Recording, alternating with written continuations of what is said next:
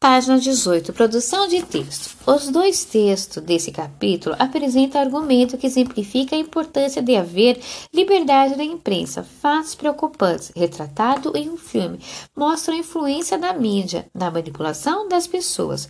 Opinar sobre o mundo à nossa volta é, é, ter consciência das possíveis manipulações da mídia e muito importante para que possamos ter uma visão crítica acerca do que lemos e ouvimos.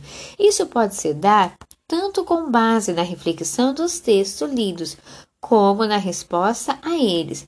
Veja como essa resposta pode acontecer quando o leitor redige uma carta do leitor à revista ou ao jornal que publica uma matéria na imprensa.